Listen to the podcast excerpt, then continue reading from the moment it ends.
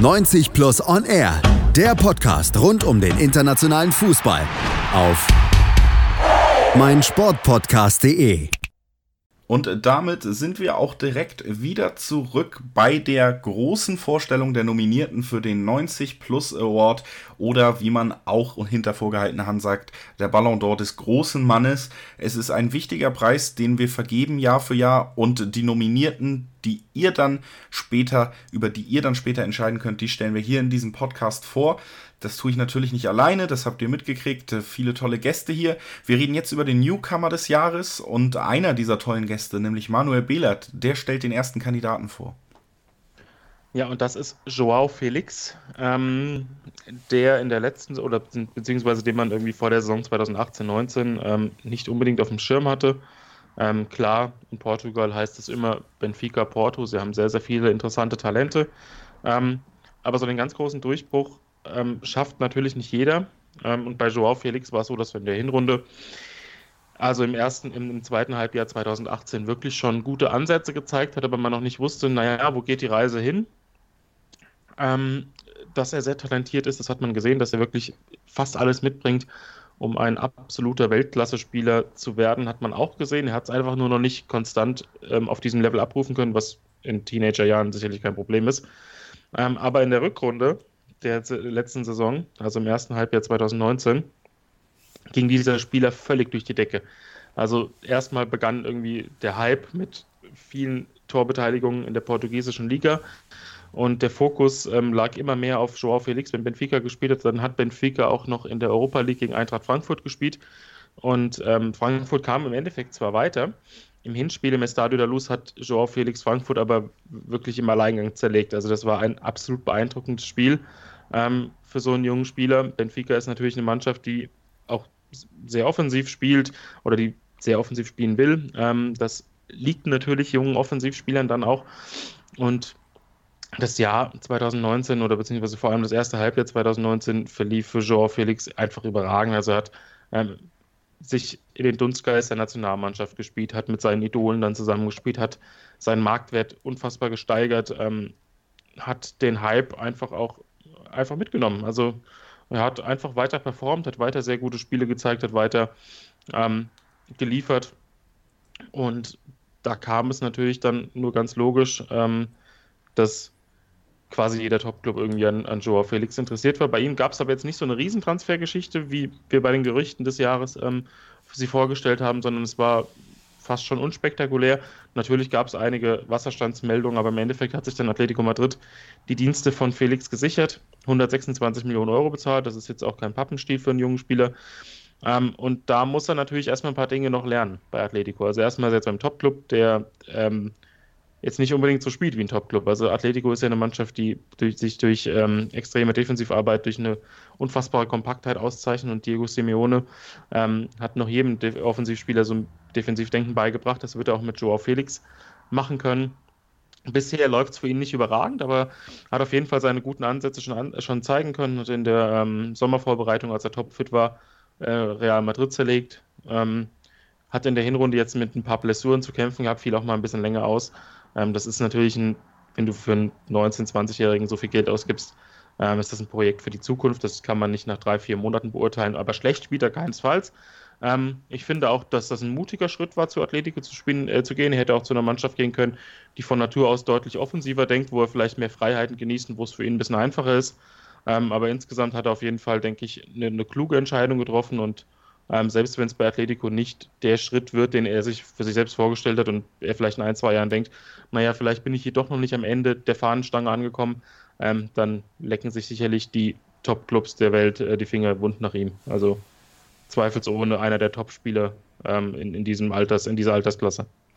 Und das qualifiziert natürlich für eine Nominierung in der Kategorie Newcomer des Jahres. Das gilt auch für einen Norweger, der im Moment vielleicht der größte Hype ist und der auch mit einem Transfer schon in diesem Winter immer wieder in Verbindung gebracht wird.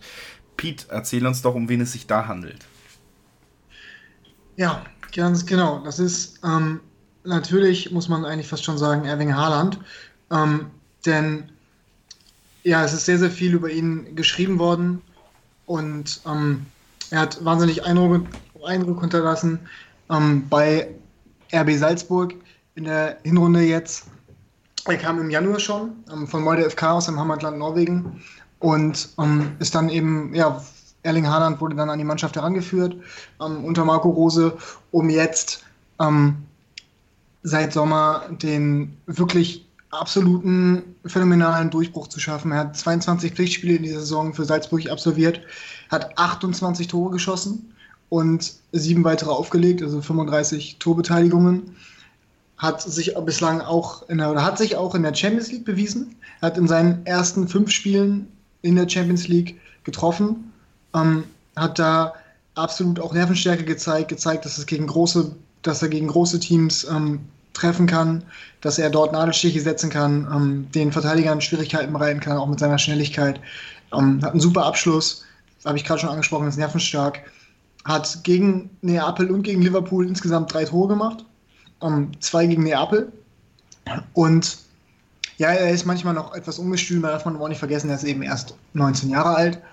Ähm, aber ansonsten wirklich, äh, ja, hat er, hat er sehr, sehr viel Eindruck hinterlassen, hat eigentlich Fußball-Europa ähm, sehr stark beeindruckt, weswegen jetzt auch, also was man so liest und hört, ähm, ja, halb Europa hinter ihm her ist. Also er wird mit Leipzig ganz eng in Verbindung gebracht, mit Dortmund, um kurz in Deutschland zu bleiben.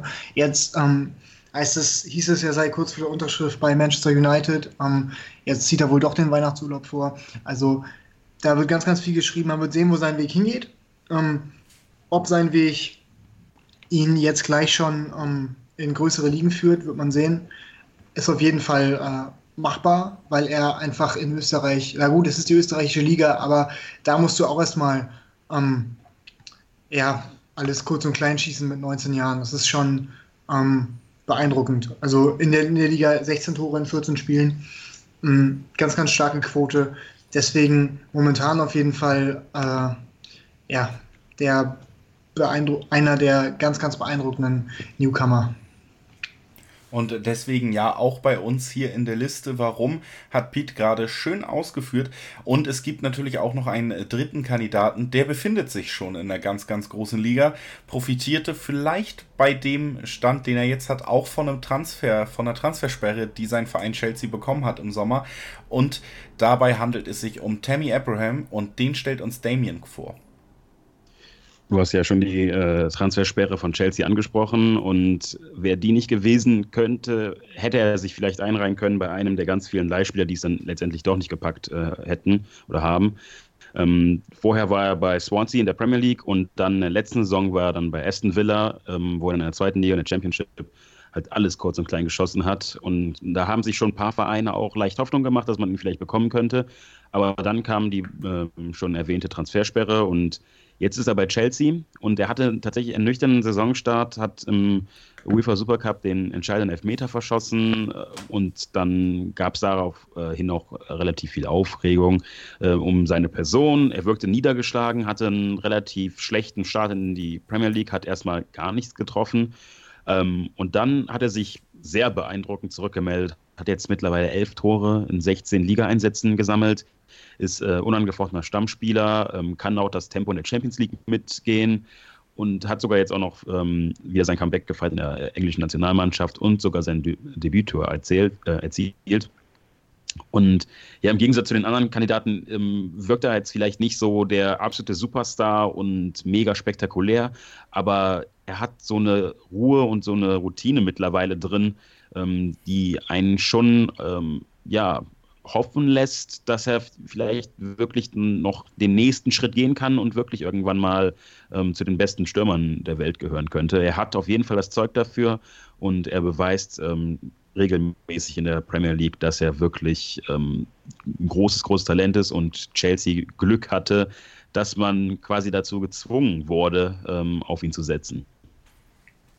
Tammy Abraham also unser dritter Kandidat in der Kategorie Newcomer des Jahres. Ansonsten noch Joao Felix und Erling Haaland sind nominiert. Also auch drei Kandidaten, bei denen es äh, außer Frage steht, dass jeder es verdient hat, auf dieser Shortlist zu stehen. Und das ist bei unserer nächsten Kategorie, die jetzt kommt, auf jeden Fall auch der Fall. Wir kommen zu den beiden Königsdisziplinen. Nach der Mannschaft des Jahres kommen jetzt nämlich noch der Spieler des Jahres und der Trainer des Jahres innerhalb dieser Vorstellung. Das ist ich glaube, das reicht als äh, Anreiz, um dran zu bleiben. 90 Plus On Air, der Podcast rund um den internationalen Fußball auf meinsportpodcast.de. Interception. Touchdown! Der Football Talk mit Sebastian Mühlenhof. Höre die aktuellsten News aus den NFL Divisions. Jede Woche neu auf meinsportpodcast.de.